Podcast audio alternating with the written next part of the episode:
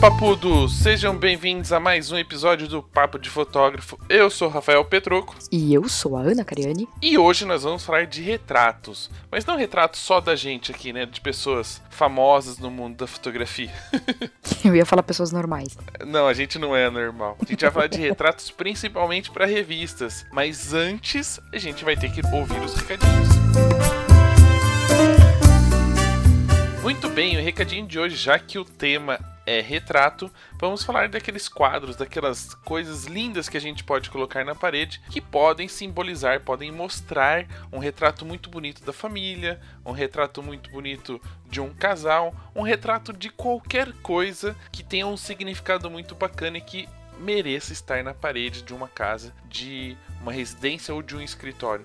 Então você tem que conhecer os produtos que a Digipix tem para decoração. Então acesse agora www.digipixpro.com.br e conheça todos os produtos que a Digipix oferece. E se você não quer só por um quadro, tem muitos produtos de foto presentes que você pode presentear o seu cliente ou os seus familiares se você quiser. Então não deixe de acessar www.digipixpro.com E além da gente colocar esses quadros todos na parede, né, eles precisam estar expostos na internet, porque senão o cliente não acha a gente, né? Não vai descobrir que a gente existe. E é para isso que existe a super plataforma da Album, que nasceu para que nós fotógrafos temos mais tempo para fazer o que a gente realmente ama, que é fotografar. Através do ProSite, você cria o seu site profissional em poucos minutos, depois você utiliza o Clickster CRM, que organiza todos os seus contatos, agenda e fluxo de trabalho, te lembrando automaticamente de tudo que precisa ser feito. Já com o Proof, você envia fotos e álbuns para seus clientes selecionarem, comentarem e aprovarem. E após saber quais fotos seu cliente quer que vá para o álbum impresso, você diagrama o álbum de forma simples e rápida, direto do navegador do seu computador pelo Design Box. E para surpreender e fidelizar seu cliente, a Album inova com a realidade aumentada. Suas fotos ganham vida se transformando em vídeos na tela do smartphone do cliente, e o melhor de tudo, você pode testar o Proof ou o Clickster grátis. Então acesse agora albumpro.com.br. E lembrando para você que gosta de compartilhar informações, conteúdo sobre fotografia, o Papo de Fotógrafo está de portas abertas. Artigos, né, em, através de textos, vídeos ou mesmo qualquer conteúdo audiovisual, você pode escrever pra gente. A gente vai analisar em conjunto aqui. Vamos conversar com você para colocar isso, disponibilizar isso também para os nossos ouvintes, para o nosso público, para os nossos telespectadores. Sempre tive vontade de falar isso. É, né?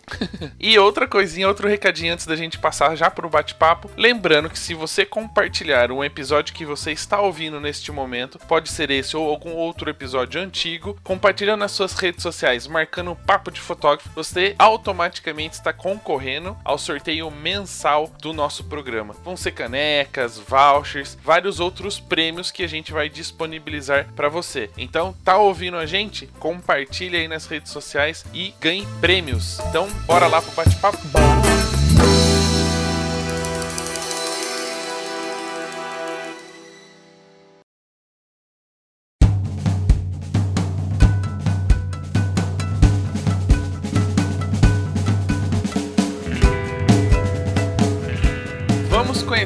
De hoje que vai falar um pouquinho do seu trabalho, um pouquinho de como fazer um bom retrato, das técnicas e também das inspirações que ele tem para poder fazer o melhor retrato possível da pessoa que está à frente à câmera. Marco, seja bem-vindo. Eu não vou arriscar falar seu sobrenome porque toda vez que pego um convidado com sobrenome difícil, eu erro. Todas, todas, todas. Quando você começou a me apresentar, eu já come... eu fiquei na expectativa para ele não perguntou antes, agora eu quero ver o que, que vai sair. É Steinmeier? Steinmeier. Stein. Cara, meu sobrenome é super simples. É simples, eu não sei que o Petroca achou tão ruim. Se você é. separar em duas partes, você sempre conhece alguém que chama Stein ou alguém que chama Maier. A única coisa é que minha família é uma das primeiras, assim, quando ainda era juntas as duas famílias. Ah, e elas se separaram, se divorciaram. Provavelmente alguém brigou com alguém há muito tempo atrás e aí separou. Mas o sobrenome é alemão, certo? É, alemão. Até onde eu sei, o alemão tem uma mania de juntar as palavras para formar uma outra palavra,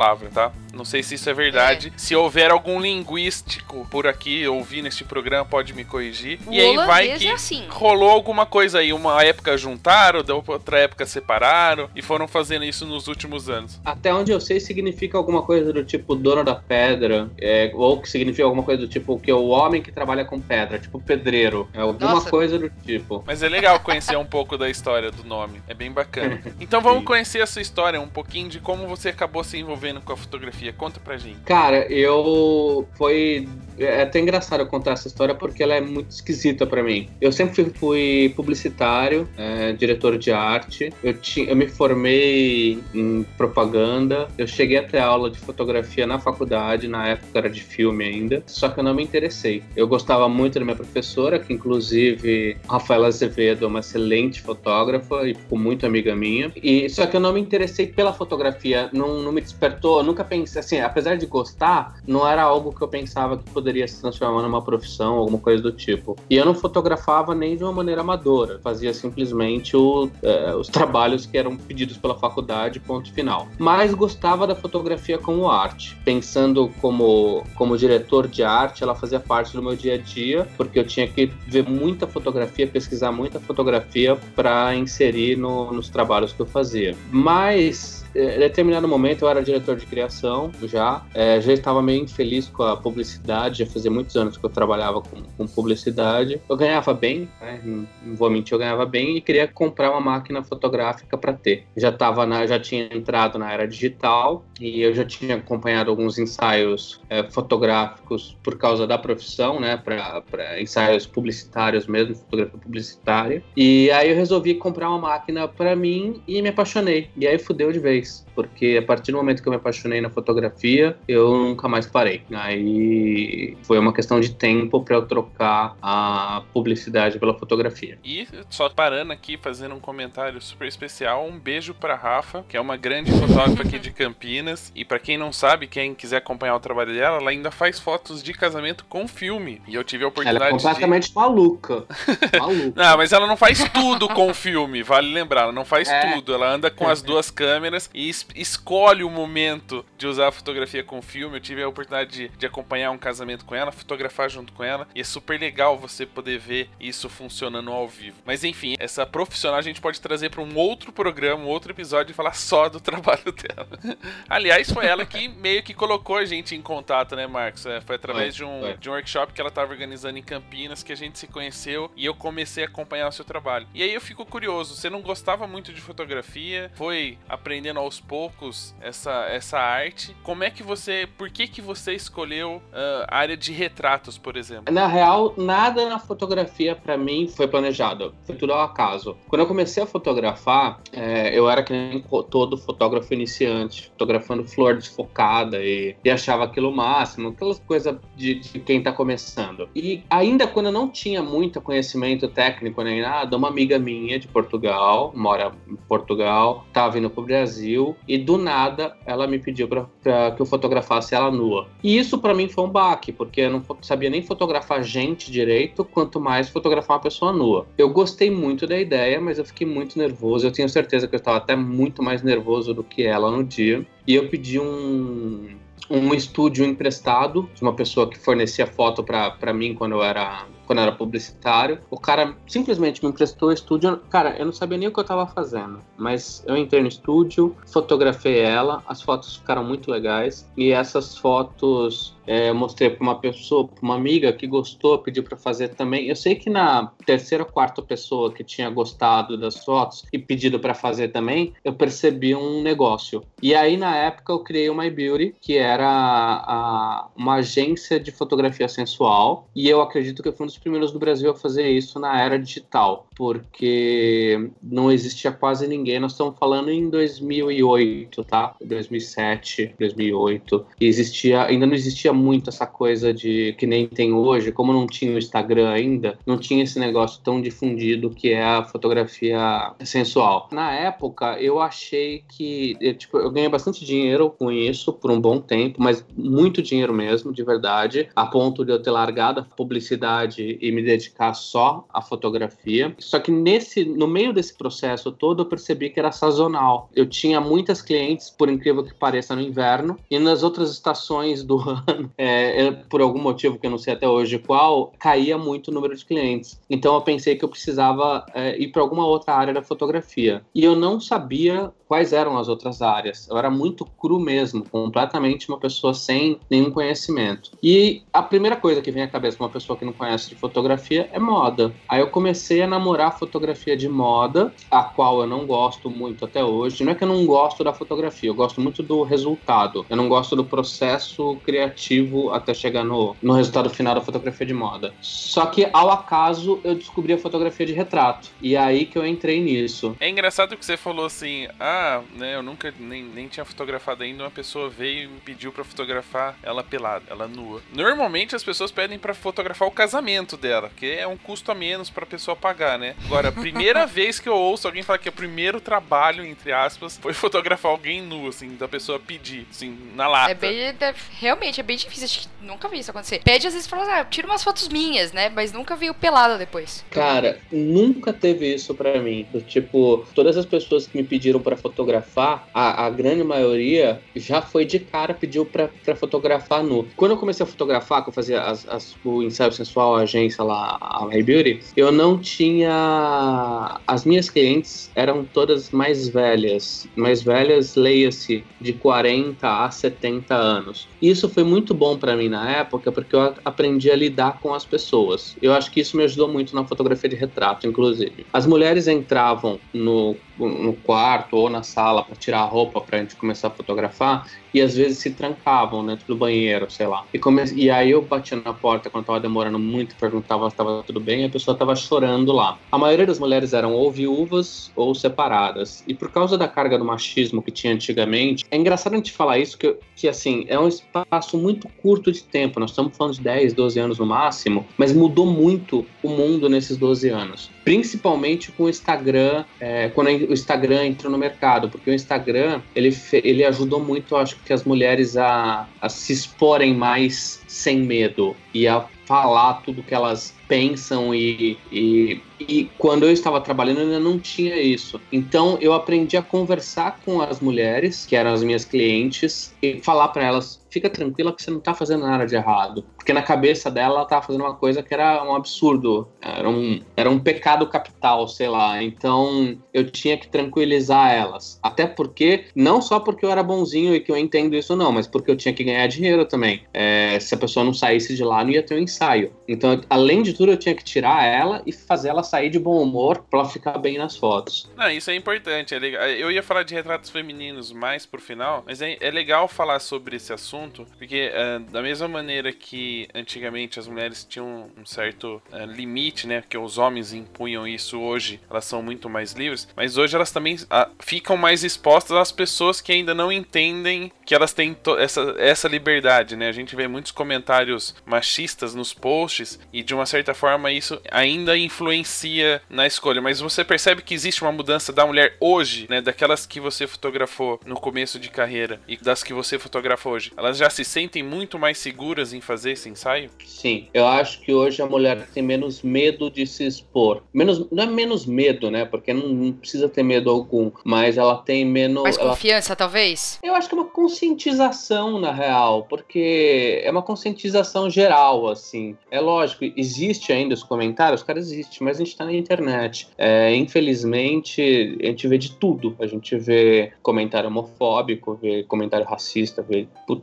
cara, é xenofóbico, de todas as maneiras, infelizmente. Mas se a pessoa tiver o que você falou mesmo agora, é confiança, é saber que não tá fazendo nada de errado, meu, toca foda-se. Inclusive, eu não tô falando isso pras mulheres, eu acho que para qualquer pessoa. Eu acho que você não tem que ter medo de se mostrar e de se sentir bonito, de se sentir belo. E é, eu só acho que, obviamente, você tem que tomar cuidado com algumas coisas que, infelizmente, ainda regem o nosso a, a, sociedade no sentido de trabalho. Eu sou contra, obviamente, que isso influencie, mas pode influenciar. Se a pessoa é uma psicóloga, por exemplo, estou dando um exemplo qualquer, tá? É, é uma psicóloga que sai nua é, em várias fotos. É, não sei até que ponto isso pode influenciar no. E, e olha que loucura, né? O que eu tô falando é uma, é uma maneira de preconceito, porque teoricamente não, era, não é para acontecer nada em relação ao paciente dela. Mas eu não sei como que os pacientes poderiam se portar em relação a ter uma psicóloga sabendo que ela posta diversas fotos nuas. É uma, é uma coisa muito louca isso, que não deveria existir na cabeça de ninguém. Mas infelizmente ainda existe. Tomara que um dia não, não seja mais assim. E eu acho que deveria ter mais aceitação geral. Cara, a gente nasce nu, tanto homem quanto mulher. Inclusive, existe um. É, poucos homens também que posam nus. Eu acho que deveria ter mais também. Acho que tem pouca. É, e uma outra coisa que é interessante, você falou retrato feminino, eu não gosto de falar retrato feminino, porque retrato feminino é retrato de mulher. Eu acho que foto sensual é foto sensual, retrato feminino é um retrato. Eu posso fazer um. Qualquer mulher que eu fizer um retrato é um retrato feminino. E a gente não fala retrato masculino, né? É uma coisa meio louca isso, né? Retrato é retrato. Eu, eu até falo, às, às vezes, é...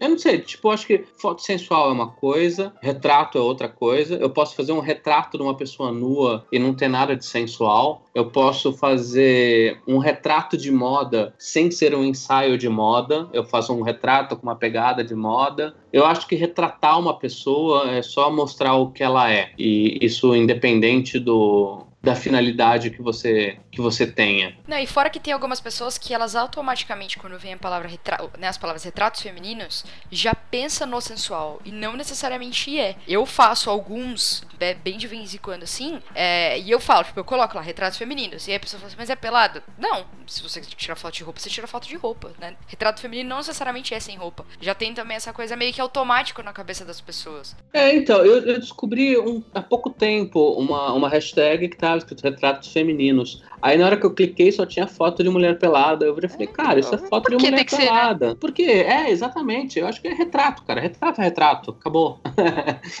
Independente de quem esteja na frente. Eu acho assim que retrato é retrato de gente. Ponto. Hum. Você não vai fazer retrato de um cavalo. Eu acho que isso é, é, isso já não, não caberia muito, mas retrato é você retratar alguém, é, independente do sexo. Porque senão daqui a pouco a gente vai escrever retrato trans, sei lá. Eu não sei, tô viajando, mas enfim, acho que não tem, acho que não tem necessidade. Mas é uma besteira só, é só uma nomenclatura também. Então vamos parar com a discussão de quem devemos retratar e vamos falar do retrato em si dentro desse seu processo, né? Porque você foi pego no susto de uma pessoa que pediu para você fotografá-la e aí a gente depois desconsidera as condições com roupa ou sem roupa. Como é que foi esse processo de hora que você começou a perceber que quando você mostrava para uma pessoa, uh, aquela pessoa via, gostava e também queria fazer? Em que momento e como você falou assim, meu, eu preciso estudar isso, entender o que eu tenho que fazer? Como é que foi esse processo de aprendizado? Cara, eu eu vou ser bem honesto que não houve na época. A princípio, eu, come... eu simplesmente fotografava pessoas nuas e eu fazia ensaios sensuais e achava interessante e gostava do resultado. Que é muito engraçado que hoje eu não gosto das fotos que eu fazia naquela época. Com exceção de pouquíssimas fotos, é, eu já não tenho mais a mesma visão. Aí, quando eu descobri que era sazonal que eu precisava trabalhar com outra coisa, eu acabei descobrindo sem querer um que eu, eu sempre, desde quando a internet surgiu, é, eu sempre pesquisei muito na internet, assim, sempre gostei muito. E aí eu descobri um blog na época dos blogs ainda, é, de um fotógrafo de Nova York que eu não vou lembrar o nome dele agora, mas ele tinha um, um, um projeto que chamava 365 Portraits e que um dia, é, por um cara, é, todos os dias dias ele fotografava uma pessoa diferente é, em Nova York. E eu achei aquilo fantástico. E, ah, e tem um detalhe, deixa eu explicar. Que, que é muito importante. Eu quando eu saí do quando eu saí da do, quando eu vi que o My Beauty não ia me sustentar para o resto da vida como fotógrafo, é, que eu precisava ter outras áreas, eu não sabia para onde ir, eu comecei a pesquisar. E aí eu pensei, vou voltar a trabalhar com publicidade, mas como fotógrafo de publicidade. Só que aí, cara, eu bati nas agências de publicidade e adivinhem, eu não tinha portfólio. Eu só tinha mulher pelada no meu portfólio. Então eu não tinha o que mostrar pros caras. Ah, mas é aí que você tinha que mostrar. E aí você ia mostrar todos os caras da criação. Mostrar, mostrar até tinha, né? Mas. É. Então, mas olha a diferença. Na época, como não existia esse negócio de da exposição de uma maneira mais aceitada, porque não existia o Instagram, eu tinha contrato de confidencialidade com todas as minhas clientes. A minha cliente não é aquela menina de 20 anos que tem hoje, de 20 anos é modo de falar, mas de 20 a 40, vai, digamos assim. De 20 a 40 anos, gosta de fazer o, o, a foto do próprio corpo e, e, postar porque se acha bonita, porque se entende, porque é, gosta do. porque se ama. Era, era o contrário, eu fotografava mulheres que estavam super insatisfeitas com o corpo, na sua grande maioria, e que achavam, e, e realmente isso funciona, e que fazendo um ensaio sensual, elas iam se encontrar mais bonitas. E isso realmente acontecia. Mas eu tinha um contrato de confidencialidade com elas, de que essas fotos estavam super seguras comigo. Essas mulheres faziam fotos para os maridos, para os namorados ou para si mesmas, mas não podia ser de maneira alguma divulgado. Pouquíssimas fotos eu tinha autorização de mostrar e eu fazia tudo isso por escrito. Então, quando eu chegava nas agências de publicidade, eu não conseguia mostrar nada, pouquíssimas coisas. Então, às vezes eu tinha algum projeto autoral, uma foto que eu fiz de alguma amiga que eu podia postar como, como portfólio, e as agências até me chamavam porque os diretores de arte sabiam que eu ia vir com foto de mulher pelada, mas ninguém me contratava. Então eu precisava criar uma maneira de criar um, de, de estabelecer um portfólio. E aí, quando eu vi o, o projeto do, lembrei o nome do fotógrafo, do Bill Wadman, eu falei, cara, eu vou trazer esse projeto pro Brasil e vai ser foda e vai dar super certo. Aí eu mandei um e-mail pro, pro, pro Bill é, pedindo autorização para fazer a mesma coisa que ele fazia lá. E ele me disse: Cara, você pode fazer, não sou a única pessoa que faz um retrato por dia. Milhares de pessoas no mundo já fazem isso e já fizeram até antes da internet existir. Porém, eu vou te pedir um favor, não utilize o mesmo nome. Ah, eu falei, beleza, e aí eu criei um projeto, criei, entre aspas, né, depois de tudo que eu contei que eu copiei, chamado é, Retratoria. E aí eu criei ele, no, eu pensei nele no final. Essa foi a maior cagada, eu não me planejei. Então, e foi em 2011. Então, em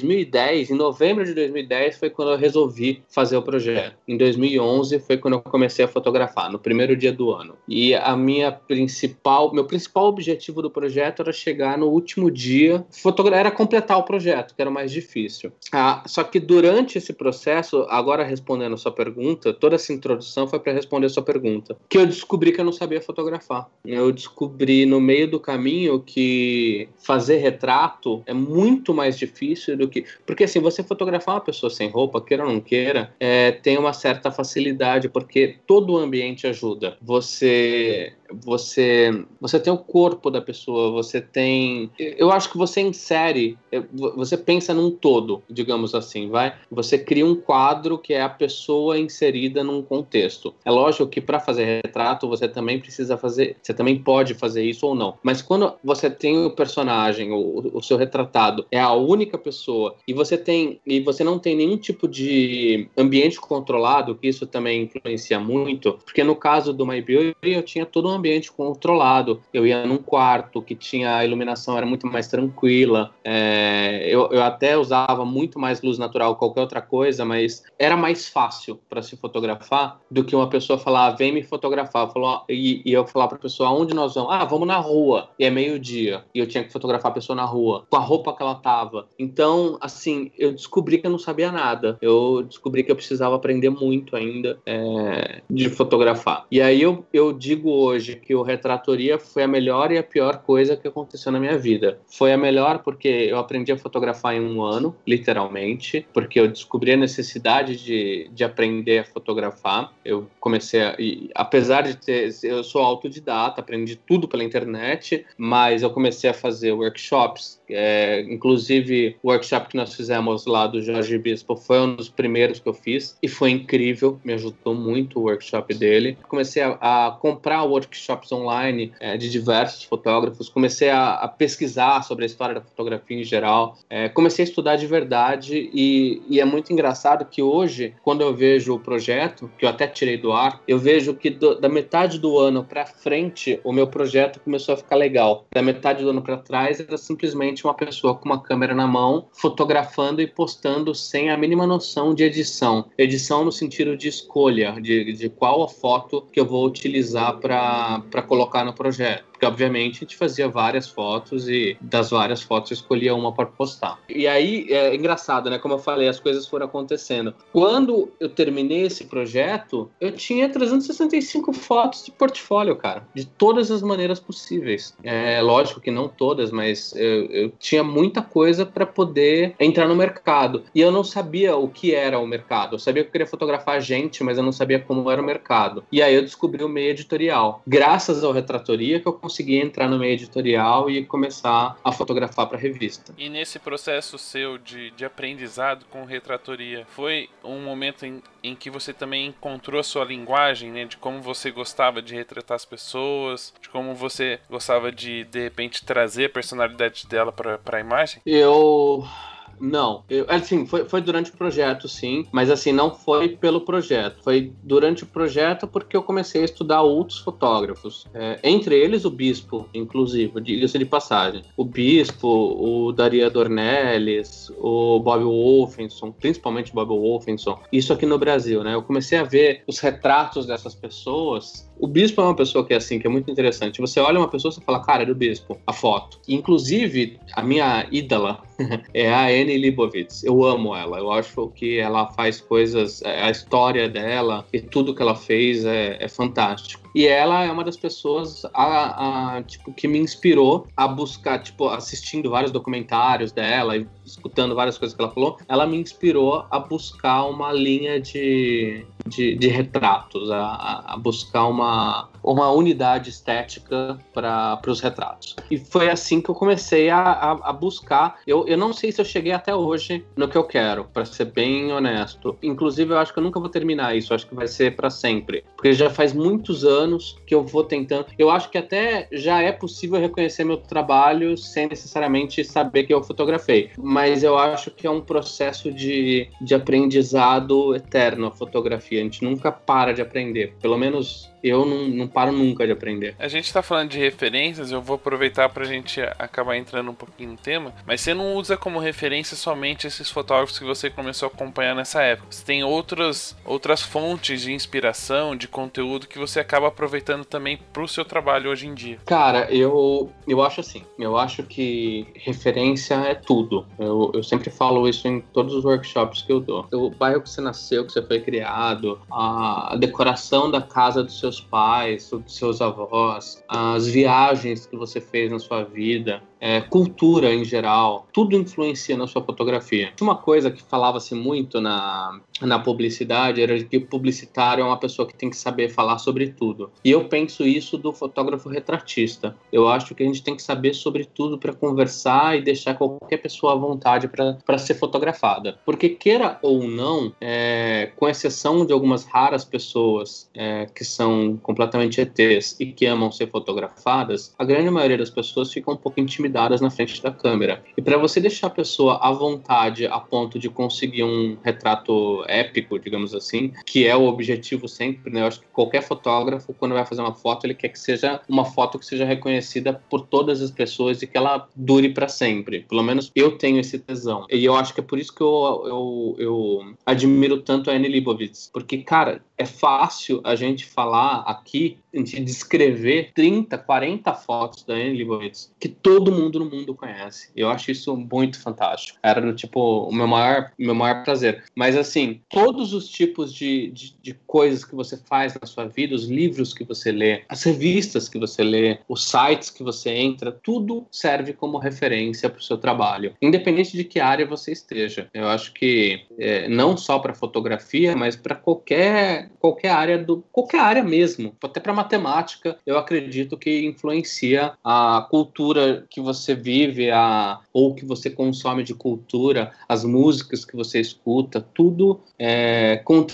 contribuem ou não para você fazer uma boa fotografia existem referências e existem inspirações, né? Como é que você faz hoje dentro do seu trabalho para não transformar sua referência, sua inspiração em uma cópia, né? Até usando o exemplo, para fazer o projeto de 365 fotos, você entrou em contato, perguntou se podia fazer. Teoricamente, isso é uma cópia, porque você está pegando exatamente a ideia do projeto dele e aplicando. Mas dentro da sua fotografia, em, até em questão de linguagem, como é que você faz para equilibrar a referência e não transformar ela em cópia de você querer fazer igual? Então, eu acho que é impossível. Primeiro, eu não me preocupo com a cópia, porque eu acho que, a não ser que você pegue uma foto, fique olhando para ela e posicionando a modelo da mesma maneira, é, que aí eu acho que pode ser. Você pode até posicionar a pessoa de uma mesma maneira se você estiver num ambiente diferente tal, você usa a pose como, como referência. Mas a cópia explícita, cara, ela só vai acontecer se você tiver muito mal intencionado. Para você colocar a mesma roupa na pessoa, para você colocar a pessoa numa mesma locação, no mesmo ambiente e tal. Isso, cara, isso dá tanto trabalho que nem adianta. Agora, você utilizar uma mesma pose, uma mesma, sei lá, ou uma mesma roupa, mas em outra ambientação, um mesmo, um mesmo posicionamento que a pessoa tava. Normalmente, eu vou, eu vou te explicar meu processo, aí você vai entender. Quando eu vou fazer um ensaio, independente de ser sensual ou de ser de retrato, se eu tenho tempo, é, normalmente eu não tenho tempo, tá? Mas se eu tenho tempo, eu gosto de olhar quem é a pessoa que eu vou fotografar e separar algumas referências. Na hora que eu chego lá no local, é, eu mostro quais as referências de foto que eu pensei para aquela pessoa e a partir daí a gente começa a fotografar. Pouquíssimas vezes, só se a pessoa, só se não estiver dando certo mesmo, eu pego e mostro a foto para a pessoa e falo, vamos tentar fazer alguma coisa mais ou menos assim. E é mais ou menos assim e a partir daí a gente vai trabalhando. Cara, algumas fotos ficam parecidas, ficam, ficam parecidas, mas eu não me preocupo porque não é aquele negócio. É, vamos supor que, se, se, eu fosse me preocupar com isso, foto de executivo de braço cruzado. Porra, cara, o cara que fez isso a primeira vez, o que ele ia ganhar de royalty, tá, porra, ia estar tá mais rico que o Michael Jackson. É, é não tem. Não, não tem, cara. Todas as fotos já foram feitas. Cara, é impossível você fazer uma coisa completamente nova. Eu, eu fiz um projeto, só pra você ter uma ideia, eu fiz umas fotos autorais é, no comecinho de carreira com a minha maquiadora, que era ela dançando nua, e, e eu queria que tivesse alguma coisa é, em volta dela voando. E nós descobrimos que jogar farinha ia dar um efeito muito legal. É, eu fiz essas fotos, logo em seguida que eu fiz essas fotos, eu vi que já existiam fotos bem parecidas é, de outros fotógrafos. E tipo, às vezes eu, eu fiz no fundo preto, mas tinha fotógrafos que faziam no fundo mais claro ou com outros materiais e tal. Outras marcas de farinha, né? outras marcas de farinha. boa. boa, boa. E o que eu achei impressionante foi que, mesmo na época, eu fiquei muito chateado, achando que, é, que eu tinha visto isso e copiado sem querer, ou que tinham copiado de mim. Cara, era um fotógrafo do Japão. Quem sou eu para achar que um japonês foi atrás de uma foto minha e falou: Nossa, eu vou fazer exatamente igual do tipo, se a gente se prende muito a isso, você não, puta, você não faz nada. Eu acho que, inclusive, as grandes marcas, é, tanto de moda quanto as grandes revistas, vira e mexe, tem, eu, eu recebo por e-mail, o diretor de arte fala, olha, eu quero uma foto mais ou menos nesse clima aqui. E manda outra foto de outro, outro fotógrafo famoso, tipo, de outro lugar. E as, os ensaios de moda são baseados em, às vezes, em ensaios gringos. Ficar igual, não vai ficar. Eu acho, sim, que existem algumas pessoas que são mal intencionadas que é falar, eu criei uma foto sendo que ela copiou a foto de outra pessoa. Eu acho que isso é um, é um absurdo e é uma desonestidade da pessoa com ela mesma. Mas, não sei, eu, eu, eu, eu enxergo que até para a pessoa que está estudando, às vezes vale ela tentar copiar, sei lá, a luz de um determinado fotógrafo. Até luz, cara. Quando eu comecei a fotografar para revista, algumas capas, umas coisas maiores, as produtoras vinham falar para mim assim: ah, eu posso fazer making off?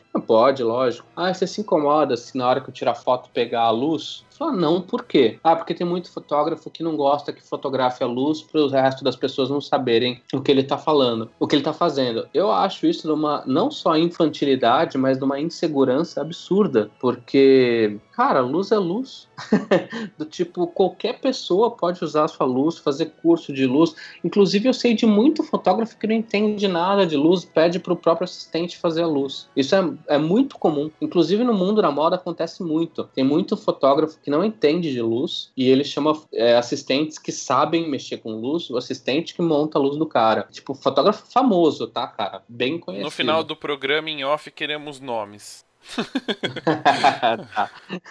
Mas assim, é muito. Então é muito pequeno. Tipo, ou tem fotógrafo que faz a foto e não quer mostrar a foto pra pessoa antes dele tratar a foto. Isso é insegurança também, cara. Tipo, não tem. Eu já fui assim. No retratoria, eu não mostrava a foto pras pessoas. E é engraçado que eu não sabia que era uma insegurança minha. Mas era a insegurança de achar que a pessoa só ia entender que a foto tava boa depois que ela tivesse tratada. E às vezes até exagerava no tratamento. Hoje em dia, putz, eu, eu, o que eu chamo de tratamento hoje é cor. Eu mexo em cor, mas tratamento, tratamento pesado, que nem eu fazia, eu nunca mais fiz. O que eu mostro pra pessoa é mais ou menos o que ela vai ver no resultado final, na hora que eu tô fazendo a foto. E quando a foto é preta e branca, o que, que você mexe nela? Cara, eu vou te contar uma coisa. É, normalmente é o inverso. Eu fotografo em preto e branco sempre. Todos os dias eu fotografo em preto e branco, mesmo com fotos que são coloridas. É, fotografar em preto e branco, na minha opinião, facilita você enxergar melhor a luz e não se distrair com as cores. Porque às vezes você vai fazer uma foto e a pessoa tá com uma, com uma calça laranja e uma blusa laranja com um fundo que é verde. Tudo bem, vai combinar. Mas se você está fotografando isso com cor, a quantidade de coisa que você vai ter que prestar atenção na hora, da, na hora que você olhar no visor ou na hora que está fazendo a foto eu acho que vai te tirar muita atenção da luz que você está querendo fazer. Então, eu me preocupo muito em fazer a luz é, que eu quero, que não é muito complicado, mas eu me preocupo muito em fazer a luz que eu quero, é, e eu acabo fotografando em preto e branco para não me, me atentar com o restante. Por exemplo, eu, sou, eu tenho um problema muito grave, mas isso é um problema meu mesmo, eu preciso ir na psicóloga para resolver isso, de temperatura é, da imagem. Eu, as minhas fotos coloridas, eu sofro muito, eu estudo muito sobre color grading cinema porque assim, o que eu quero fazer eu ainda não consigo. Um dia eu vou chegar lá, mas cara, fotografar colorido eu acho uma coisa muito difícil, muito difícil. Eu tenho um tesão, eu tenho um tesão maior em preto e branco. É natural isso, mas trabalhar com cor é um negócio que é punk, cara. Quem sabe trabalhar bem, é... eu tiro o meu chapéu. E eu, eu e no caso, uma das pessoas que eu mais admiro, além da Anne, é um cara chamado Joey L, é, jo, é, Joey Lawrence, o nome dele é um fotógrafo gringo, ele é fantástico, o cara é muito bom.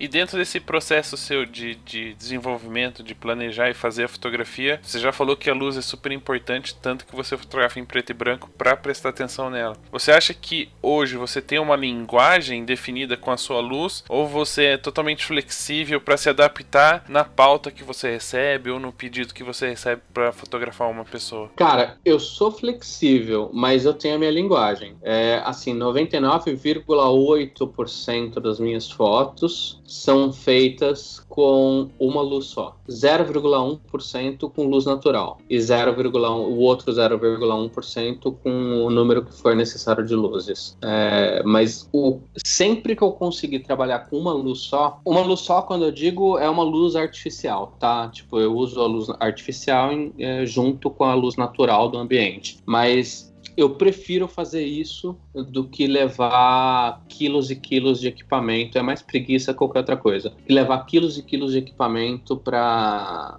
para as fotos. Até porque o tipo de foto que eu faço é muito rápido. Por exemplo, do Alex Atala. Eu fui fazer a capa do, da revista VIP com o Alex Atala e eu tinha 15 minutos para fazer as fotos. Então, se você vai fazer em 15 minutos, ficar montando luz aí você muda de, de ambiente, vai levar um monte de luz novo, até montar tudo. Cara, você não tem tempo, cara. Então, como a maioria das celebridades tem pouco tempo, eu tenho em média, é, sei lá, varia de 5 a 20. Cara, quando eu tenho 20 minutos, eu tô muito feliz, é porque eu tô com folga. Você nem sabe o que fazer em 20 minutos. Cara, pior que não. eu vou ser bem sincero que não. Às vezes eu fico perdido. Mas assim, eu acho que passar de 20 minutos é até besteira. Inclusive, o Bob Wolfenson, ele falou que um fotógrafo falou isso, eu não vou lembrar quem falou, que acima de 20 minutos você começa. O fotografado já tá muito cansado, cara. Então já não vale mais a pena você demorar mais de 20 minutos pra fotografar uma pessoa. É bom você ser rápido. É, eu tô falando de retrato, tá? Especificamente falando de retrato. Então, cara, não se tem muito tempo. Então não se dá para armar muita luz, para fazer muita coisa. Então eu tento simplificar ao máximo. É, automaticamente a gente já tem uma fórmula na cabeça, né, para cada tipo de, de ambiente. Vocês, como fotógrafos de casamento, devem saber isso também, do tipo, eu chego no ambiente, eu fotometro com o olho, eu já sei tudo que eu preciso. Inclusive, o meu assistente, ele mesmo lhe dá risada, porque eu falo para ele, olha, coloca o Profoto no, na potência 4, é, eu sei que isso daqui a gente vai fotografar com ISO, 8, é, ISO 400 e abertura 4,5, do tipo, e na, no primeiro clique já tá certa a luz, porque a gente acostuma, né, cara, já, já fica tão, é tão padrão, a gente faz tanto isso no dia a dia, é um treino tão, que você, assim como vocês devem chegar numa festa, que eu não consigo entender isso, eu não entendo fazer foto de evento, cara. Eu também não, mas tudo eu bem. Eu não entendo de todas as maneiras, tipo, tanto da, da pessoa gostar disso, eu respeito quem goste, mas de gostar disso, quanto de, é, cara, fotometria é uma loucura, cara, eu não sei mexer com flash, colocar aqueles flash na máquina, eu nem sei, nem tenho flash, eu não, eu não, eu não sei fotografar com esse flash, é, como que chama mesmo? Não sei falar. Speedlight. Speedlight. Cara, eu, putz, eu pago um pau pra quem sabe mexer com isso, porque. Nós eu não também. Entendo. Nós também pagamos um pau pra quem sabe usar. Na verdade, a gente vai lá, aperta os botões, vira, vira rodinha pro lado, vira rodinha pro outro. Tá, deu bom. Beleza. Então, é, você vai fotografando e vai olhando o que tá acontecendo. Fala, ah, tá dando certo. Agora imagina a Rafa, sem, com, com filme, fotografando um casamento. Você é louco. Ah, ele é batendo na mão de Deus, né? É, é, é, é Eu, isso- colocaria. eu acho que isso beira a psicopatia. Não é possível. Tem que ser muito frio.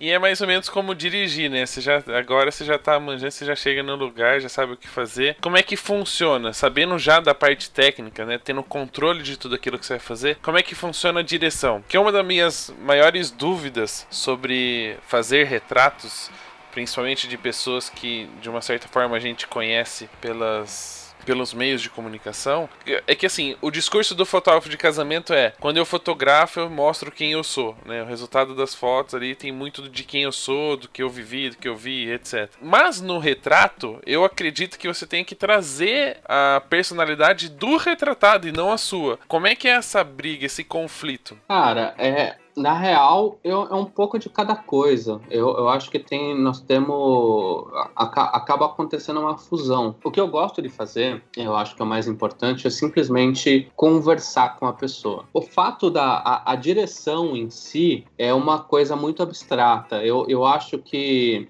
no- nos meus workshops. Eu explico para as pessoas é, sobre a luz que eu faço. Eu não acho a parte mais importante a luz. Eu acho a parte menos importante. Eu acho a parte mais importante você fazer a pessoa se sentir à vontade. Você conversar com a pessoa, você entender que é uma pessoa, porque tem gente que não entende que é uma pessoa que está do outro lado. Que ela acha que é, em primeiro lugar, que ela acha que é um modelo, que ela acha que é um modelo que eu quero dizer é profissional, porque teoricamente o modelo profissional tem que saber posar. Mas, cara, às vezes eu vou fotografar, tipo, eu- obviamente eu não, eu não sobrevivo só de fotografar celebridade. Eu fotografo também muitas pessoas, vamos supor, a Época Negócios me contrata para fotografar um menino que descobriu, é, sei lá, um nerd que, que é aquele gordinho que fica guardado dentro de casa, que não sai para nada e que é super tímido, e eu tenho que ir lá, e ele descobriu alguma coisa importante, eu tenho que ir lá fotografar ele. Aí eu chego, eu chego no ambiente, é o quarto do cara, e ele tá com aquela roupa do Bob Esponja, uma camiseta do Bob Esponja, tipo, toda amassada, com vergonha de mim e tal. E você tem que fazer uma foto boa. Você não tem, cara, você não tem saída. Eu não, tenho, eu não posso chegar pro, pro diretor de arte e falar, puta, cara, o modelo não era bom. Você tem que se virar, cara. Inclusive saiu, eu não posso falar o nome da pessoa, mas é, inclusive nem saiu essa foto ainda, mas esses dias mesmo, eu fui para fotografar para uma revista, um designer, e o cara, ele, é, ele é arquiteto e ele é designer também, ele faz muito móvel e ele é muito famoso pelos móveis que ele faz, mas ele criou um carro que é muito conhecido. E a ideia era fotografar ele no carro, na frente do carro. E eu cheguei na empresa dele, ninguém falou que era para ele levar o carro. Eu pedi para ele com uma, eu pedi pro pessoal, pedi pra, por favor, com uma camisa neutra, sem listra, sem nada, sem nenhuma marca, tal. E ele foi de roxo e com a camisa polo roxa é, da Lacoste. Aí eu falei, cara, como é que eu vou fotografar esse cara? Cara, não tem jeito, cara, você tem que se virar. E fiquei conversando com ele, falando o quanto eu admirava ele.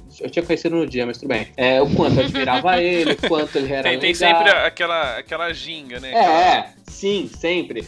Isso é muito importante, é você estudar um pouco da pessoa, porque, por exemplo, obviamente você não conhece as pessoas, do tipo, mesmo quando é celebridade, não dá para você conhecer todo mundo. Não, às vezes você sabe quem é, mas você também não, não sabe. Né? Fulano, ah, beleza, sei quem é, mas até aí de saber mais a vida pessoal do cara, nunca, né? Então, e é engraçado porque, assim, sabe aquela sensação que, as, que nós temos, que a gente conhece alguns ídolos nossos, a gente conhece um ídolo nosso, a gente, a gente fala, nossa, cara, esse cara é praticamente meu amigo, de tanto que a gente acha que a gente conhece a vida dele, e ele e, e os próprios, as próprias celebridades falam, nossa, a pessoa acha que me conhece. Só que é engraçado que às vezes eu vou fotografar algumas celebridades, elas acham que a gente sabe tudo da vida delas. E, cara, a gente não sabe. Sei lá, a Fernanda Young, eu fui fotografar ela, eu pedi pra ela ficar descalça em algum lugar, ela virou e falou assim, cara, você tá louco? E aí ela falou de uma maneira até meio agressiva, eu falei assim, o que, que foi? Ela falou assim, é, pô, você não sabe o nome do meu primeiro livro? Vergonha dos meus pés? Cara, eu não sabia. Eu não tinha como saber. Mas ela... vai também ter um nome desse livro e você vai adivinhar, vai tirar o sapato. Olha, eu não gosto do meu pé, mas eu nunca colocaria um nome desse no livro. É ótimo, né? Tipo, porque, até porque quando você fala isso, você chama atenção pros seus pés, né? Exato. automaticamente. Exato. Automaticamente, o que você vai fazer quando a pessoa fala que tem vergonha do pé, você sempre olhar pro pé dela. O dia que ela estiver descalço, você vai tentar entender. Mas você sabe, até contar uma historinha besta e rápida. Semana passada, eu, eu uma, uma fotógrafa veio aqui em casa fotografar o, o, meu dia aqui, né? E aí o André, ele fica zoando do meu pé, que meu pé é feio, que meu pé é feio. Eu fiquei o dia inteiro de meia, pra não, de, pra não aparecer meu pé. E aí, na primeira oportunidade que eu tava descalço, sem nada, ela tirou a foto do meu pé. Então ela ficou o dia inteiro perseguindo o que ele falou que era pra fotografar e que eu não queria, que era o meu pé. Então, e, e, isso é, por exemplo, esse papo que tem de da gente. Quando a gente conversa com a pessoa antes, a gente a gente consegue extrair muito mais do que um fotógrafo que chega lá e começa simplesmente a dirigir. Se você começa a dirigir do nada e falar pra pessoa, meu, fica assim, fica assado, fica assado, você não vai tirar nada da pessoa. Eu fui fotografar o Otto e é, é muito engraçado, porque eu já tinha vontade, a diretora de arte falou: olha, pode pirar, faz o que você quiser. Eu falei pra ela, olha, não fala pra eu fazer o que eu quiser, porque senão eu vou arrancar a roupa dele se eu conseguir. Ela falou: se você conseguir, tudo bem. E eu achei do caralho. Mas eu sou tímido também, então é uma grande mentira, né? Do tipo, eu bati no peito, falei, eu vou e acabou. Só que era mentira. Cheguei lá, fiquei morrendo de vergonha do Otto. Só que nós conversamos muito. E eu aproveitei o momento, porque assim, o Otto estava completamente disponível para foto. Ele falou: Meu, vamos aí. E ficamos na casa dele fotografando um tempão. Eu não pedi para ele tirar a roupa de maneira alguma. Mas nós tomamos um café. É, do, no, a gente parou na metade das fotos começamos a tomar um café. É, inclusive, isso foi uma técnica minha. Quando eu me sinto à vontade, eu dou uma de entrão. Então, assim, eu,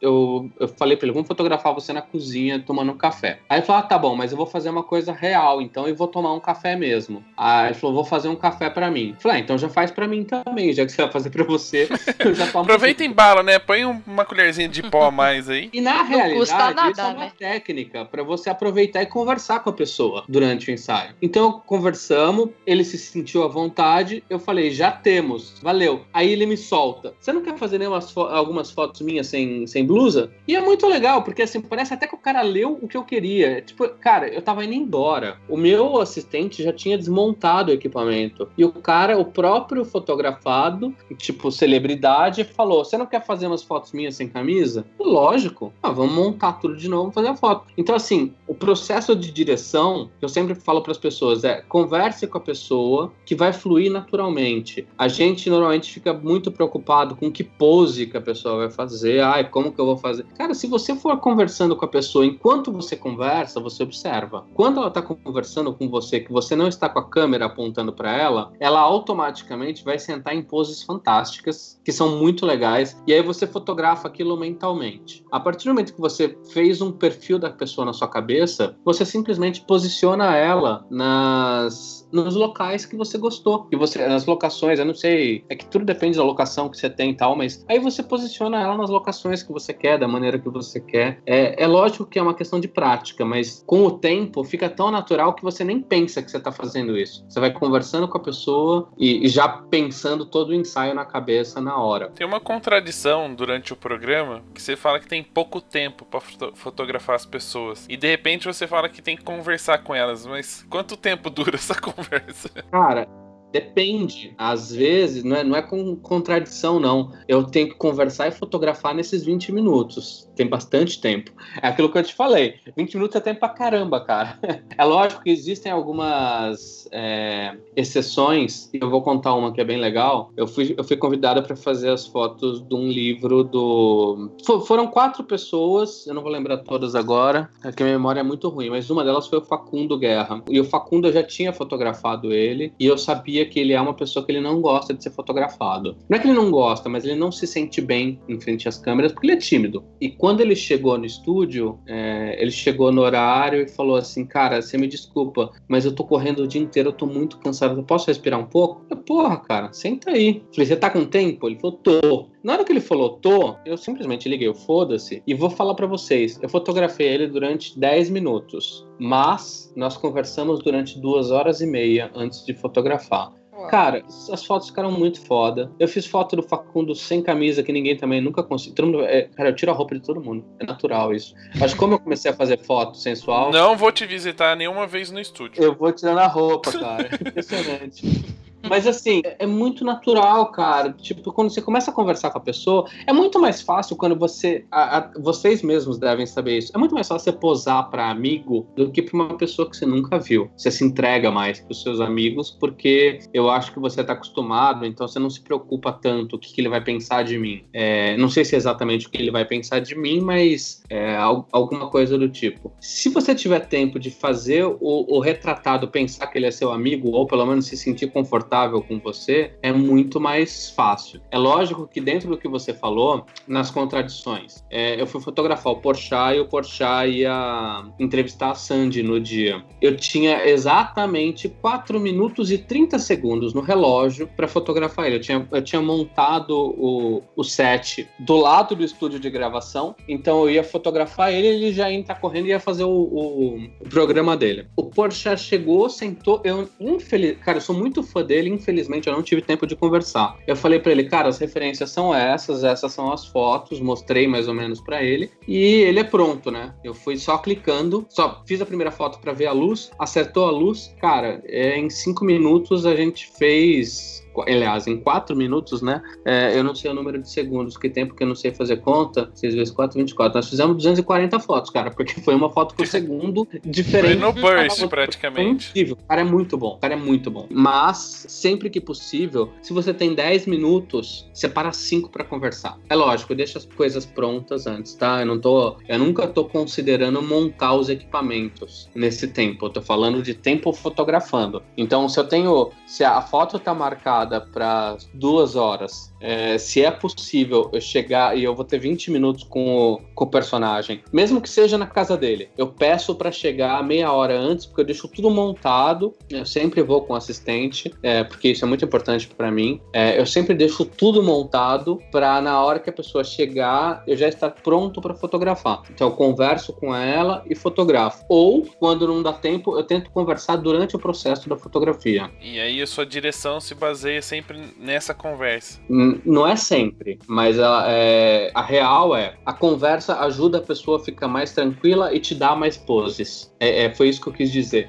a direção não se baseia simplesmente nisso. Ela, porque queira ou não queira, existe sempre, no meu caso, existe sempre uma pauta que eu tenho que seguir, né? Então, a não ser quando a, quando a pauta, quando é um perfil que eu posso fotografar a pessoa do jeito que eu quiser, é um pouco mais tranquilo e, é, e aí eu faço isso que eu tô te falando. Quando a pauta é fechada, que existe isso e é horroroso quando acontece, do tipo, eu quero que você fotografe fulano de tal segurando um copo de cerveja de lado. Isso acontece às vezes. É, e aí não tem o que fazer, você vai e faz aquilo. Eu não gosto de fazer exatamente o que me pedem. É, mas o, a, em algumas pautas, quando é o perfil da pessoa, aí você tem que trazer a pessoa. Então eu normalmente dou uma estudada nela, estudada, leia-se. Eu entro na internet, vou no Google Imagens, olho mais ou menos o que ela, o que ela já fez, como ela já foi fotografada, como ela é, vejo um vídeo ou outro, se tiver. Eu, eu vejo o que eu puder ver da pessoa, o que eu gosto ou não. Porque às vezes você pega algumas pessoas que até assusta. Você pega algumas pessoas e fala, caramba, só tem foto ruim dessa pessoa. Você fala, alguma coisa tem de errado,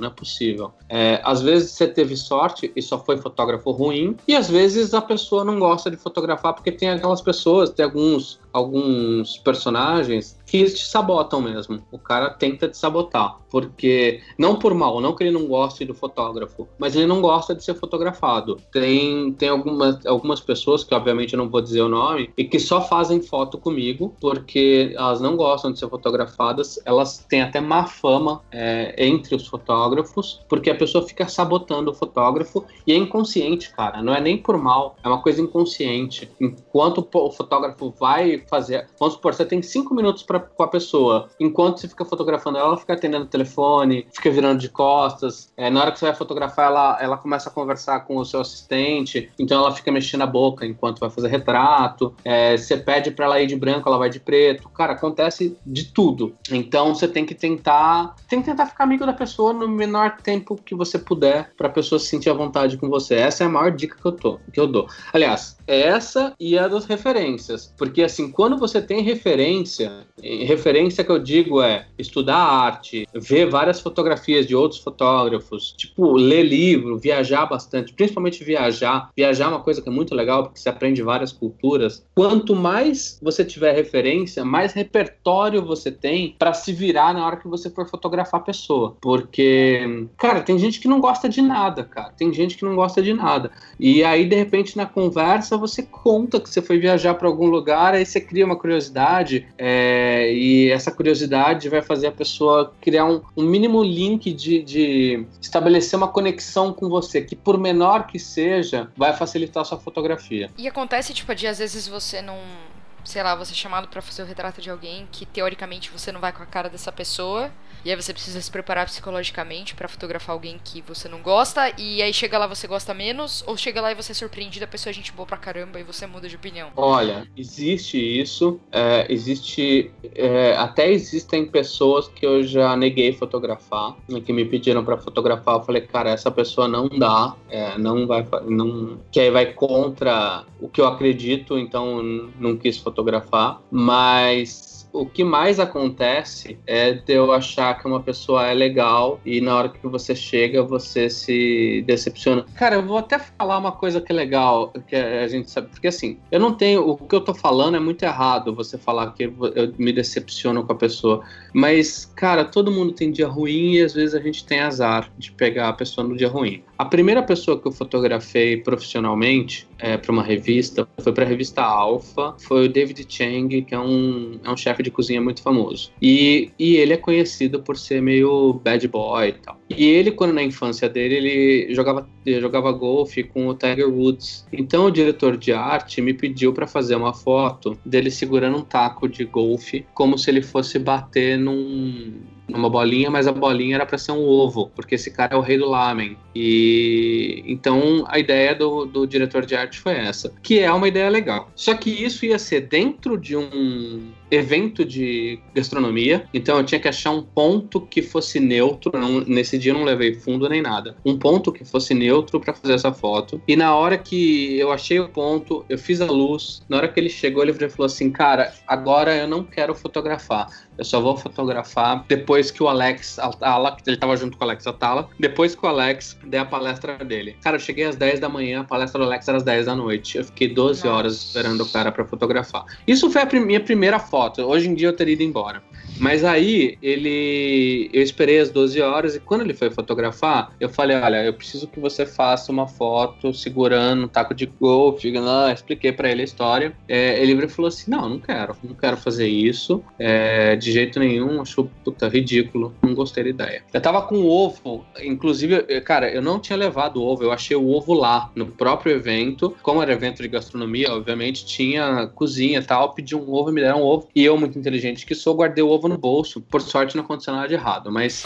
e eu ele falou assim: olha, eu não só não vou fazer isso, como eu não tô de bom humor, então você pode fazer três cliques meus. Cara. Tipo, vou contar. Mas foi contado, três cliques. Jesus. Aí eu fiz o primeiro, só para garantir que a, a luz estava realmente de acordo. Eu já tinha batido a luz com o repórter que estava junto, então eu fiz a luz antes. Bati o primeiro retrato, e aí na hora que eu fui fazer o segundo, eu enfiei a mão no bolso, peguei o ovo, estendi a mão para ele. E estendi o ovo para ele. Ele pegou o ovo e olhou. Ah, tudo isso em inglês inglês, tá? O meu primeiro retrato foi tudo isso em inglês. Ele pegou o ovo e olhou pro ovo, e aí eu cliquei a segunda vez, aí depois ele só puxou o ovo pro lado sem eu falar nada. Eu cliquei a terceira, ele me deu ovo e foi embora. Eu xinguei esse cara por muito tempo, porque foi a primeira foto da minha vida. É um cara muito conhecido no mundo da gastronomia. Ele tem até tem dois documentários no Netflix dele, ele tem um reality também. É, e quando eu fotografei ele, cara, eu xinguei ele por muitos anos. Eu falei, cara, esse cara é um filho da puta, maior metido pra caralho, não sei o quê. E na realidade não era. Eu descobri depois que esse evento de gastronomia foi exatamente depois que tinha passado Katrina. E um dos restaurantes dele foi totalmente devastado e as pessoas que trabalhavam no restaurante perderam as casas. E ele não queria vir pro Brasil, mas a assessoria de imprensa dele falou, cara, você tá muito em cima da hora, se você não for, vai ser muito muito ruim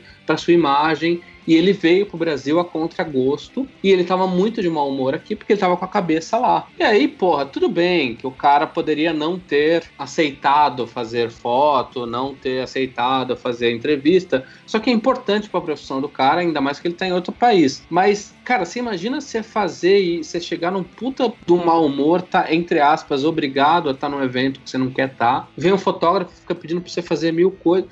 Pô, existem situações que realmente eu acho que o fotógrafo ele tem que se colocar na. Se você se colocar na posição do retratado, você vai conseguir entender mais. Eu acho assim, cara, entenda que são pessoas. Se a gente começar a respeitar mais as pessoas, a gente consegue não ficar bravo com elas e não se decepcionar tanto. E olha só como são as coisas. Se você tivesse fotografado só o ovo, hoje você teria conta do Instagram que tem mais likes e mais pessoas. tá vendo só?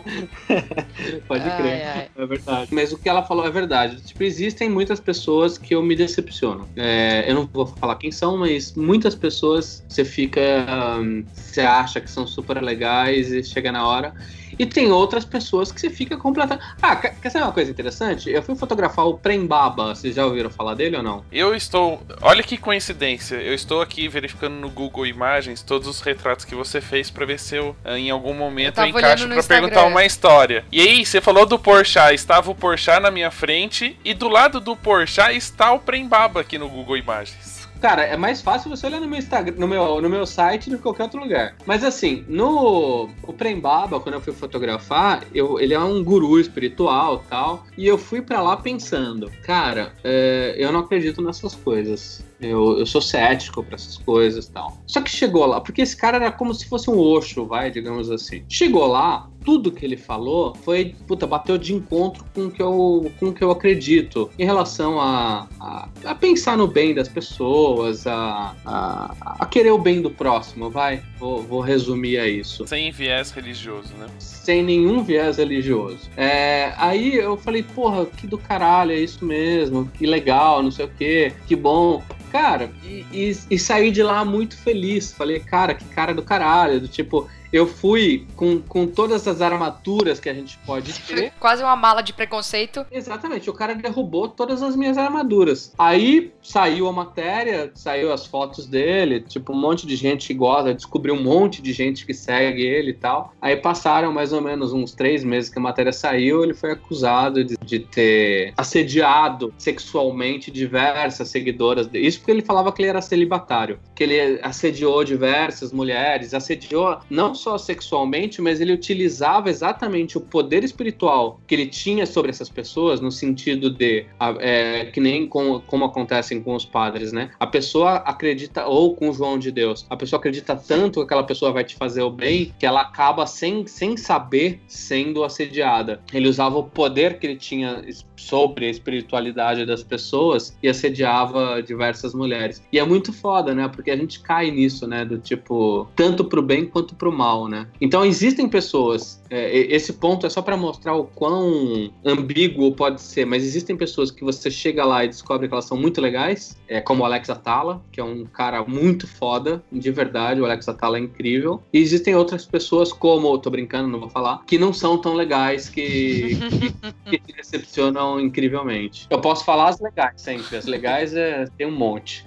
é, mas assim, por exemplo, é, em questão da fotografia, já teve algum caso que você foi com uma expectativa de, por exemplo, eu vou citar só porque é fácil fazer essa relação. O Porchat, você fala, pô, é um cara, um humorista, o cara tá sempre fazendo piada de tudo, e de repente você fotografar ele, ele tá sério. Aí você fala, meu, mas peraí, não é. E, ou pegar alguém que é totalmente contrário, sempre sério, e na hora de fotografar sempre saía sorrindo, e você falava, não, mas eu preciso que você fique sério. Tem essa, essa dificuldade também depois é, de perceber coisas diferentes na hora de fotografar e você precisar tentar ajustar porque não era aquilo? Tem, tem. Eu vou falar, tipo assim, olha, que foi muito difícil fotografar ele. Mas assim, o Porchat, é engraçado o que você falou, porque você falou exatamente o que me pediram. É, me pediram para fazer foto do Porchat sério é, o briefing era esse. Ela falou, meu, faça ele completamente sério. Ele não consegue. Eu já aviso que o cara não consegue. É, aliás, é porque ele tem cara de criança, né? Então o cara não consegue ficar sério, porque mesmo sério ele tem uma cara meio engraçada. E não era para ele fazer cara de piada, né? Mas tudo bem, não deu certo, mas eu consegui a foto. Mas assim, o Alceu Valença, ele é uma pessoa que ele é completamente ligado no 220.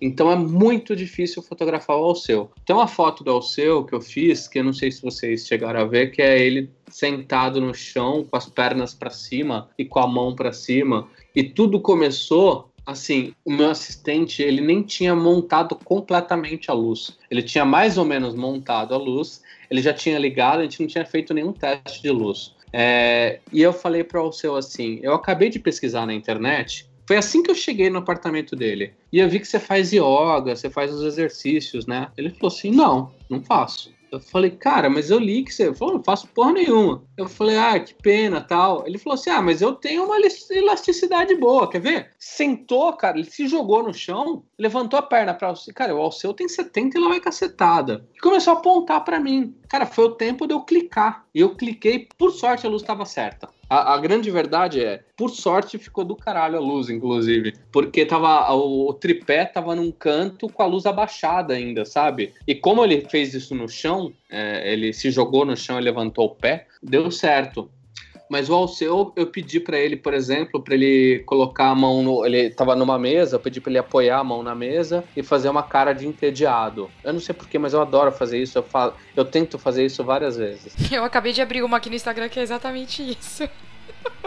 e o Alceu falou: não, não vou fazer isso. Eu falei, por que não? Eu não tô entediado, por que, que eu vou fazer cara de entediado? E isso acontece muito. E a gente tem que saber entender. Tem muita gente que não quer fazer. É, às vezes a pessoa não entende o que você quer, porque ela não está enxergando, ou ela não está enxergando o que você está enxergando, ou ela não te conhece e não te respeita como fotógrafo, no sentido de o cara, é, eu vou lá, eu não sou um fotógrafo famoso, eu, tipo, eu não sou uma pessoa que eles viram na mídia e que eles vão falar pra, pra mim assim, caralho, cara, eu vou fazer foto com o Marcos Taimar. Tipo, não é um J.R. Duran, não é um Bob, não é um, um cara É, conhecido. então, pou, pouquíssimas pessoas que eu fotografo já sabem quem eu sou. É, a grande maioria ainda não sabe. Então, é, o cara não conhece meu portfólio. Inclusive, isso é uma dica para mim mesmo. Talvez seja legal levar o portfólio é, para deixar a pessoa mais tranquila. Isso pode ajudar. Leva o bolo de revista que você já fotografou, até essa do, da negócios ah, que tem o robozinho. Legal. Manda até do robozinho. Você fala, filho, se você não quer fotografar, eu já fotografei até robozinho. Faz cara de manequim aí que eu faço foto. Exatamente. aí eu levo uma van pra pessoa pra. Mas é isso, cara. Tipo, tem gente que não quer. Inclusive, isso acontece muito. Da pessoa não querer fazer o, o a pose que você quer, que você sugeriu. E aí você vai, tipo, se é, se virando nos 30 para conseguir fazer. Até em relação a isso, como é que funciona a pauta? Normalmente a pauta, quando passam para você, essa pauta foi enviada pro cara, pra assessoria dele, ou não? Eles largam a bomba na sua mão mesmo e falam, fi, dá um jeito. 99% fica na minha mão.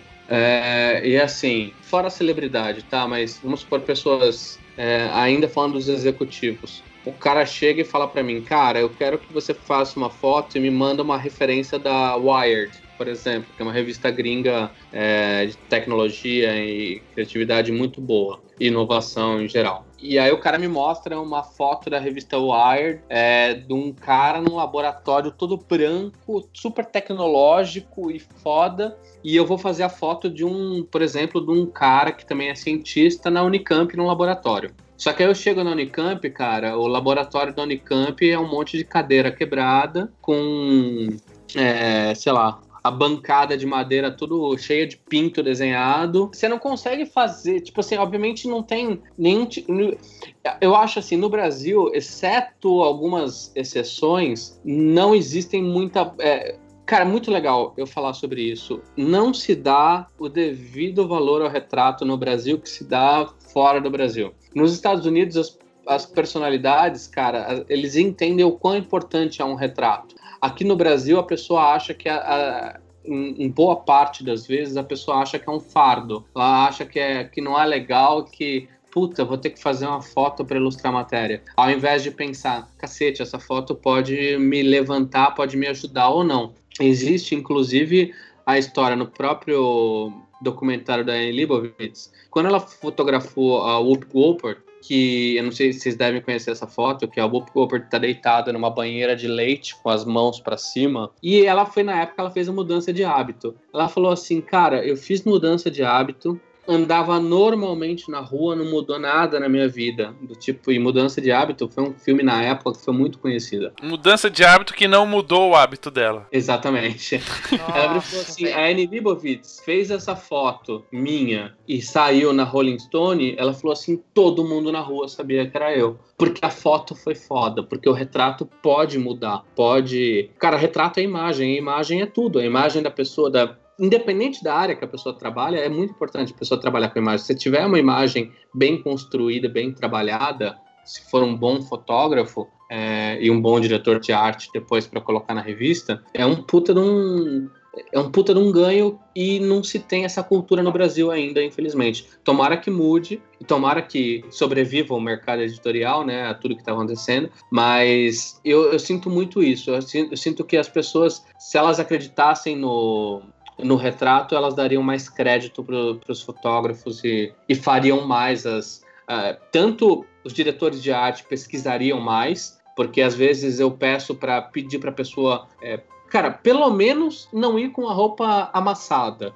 Porque vira e mexe acontece isso. Você vai fotografar a pessoa, a pessoa sabe que ela vai ser fotografada e ela tá com uma camisa que tem uma mancha de café e que sei lá, verde fosforescente. Ah, mas tira no Photoshop depois, né? É, tira, tira. Tira lá na editora, porque eu mando do jeito que eu fiz a foto. É aquilo que eu falei. Quando, quando é um cliente meu, eu mando para uma empresa para tratar as fotos. Eu sei tratar foto, mas eu procuro não tratar mais. Eu procuro me focar no, no meu trabalho, que é fotografar e fazer retrato. Eu acho que esse lance de é, se eu perder, eu, eu, eu, sempre sinto que eu estou perdendo tempo quando eu estou tratando a imagem. Eu trato as cores e aí eu todo o resto da do pele, amassados e alguns retoques que tem que fazer em calça, blusa, sei lá o que. Aí eu peço para uma empresa que eu trabalho fazer por mim. Mas quando é direto para revista, ah, eu mando para revista do jeito que foi a foto. Ó, tá com a mancha de café aí. Aí eles decidem se vai sair com a mancha, e aí eles se viram com o, com o retratado, que muitas vezes deve me xingar porque deve achar que é culpa minha. É lógico. E às vezes eles tratam, né? Inclusive, só um, um adendo que você me lembrou agora. Mandaram uma foto para a revista, a partir do momento que ela sai da sua mão, você não tem muito controle do que acontece. Às vezes, os caras vão tratar a imagem, porque você manda, eu, pelo menos, eu já mando mais ou menos na cor que eu quero. Mais ou menos não, eu mando na cor que eu quero e falo, essa é a cor. E mando para a revista. Às vezes o diretor de arte tem alguma ideia e ele quer trabalhar naquela ideia. Às vezes o cara salva sua foto, vamos supor, uma foto que não é tão boa sua. Ele pode salvar, tanto no tratamento quanto na arte em que ele inseriu sua foto, quanto, que é o que acontece na maioria das vezes, eles estragam a sua foto. Estragam de tipo assim, estragam no sentido de, é, de ser uma pessoa famosa que eu falo, não vou contar para ninguém, para ninguém saber que essa foto é minha. Há pouco tempo atrás eu fotografei a Sansa do Game of Thrones. Eu não sei o nome da atriz. E, e eu não falo para ninguém porque as condições que a foto foi feita e toda a maneira que foi feita, eu não consegui exercer, é, tipo, eu não exerci a minha profissão como fotógrafo.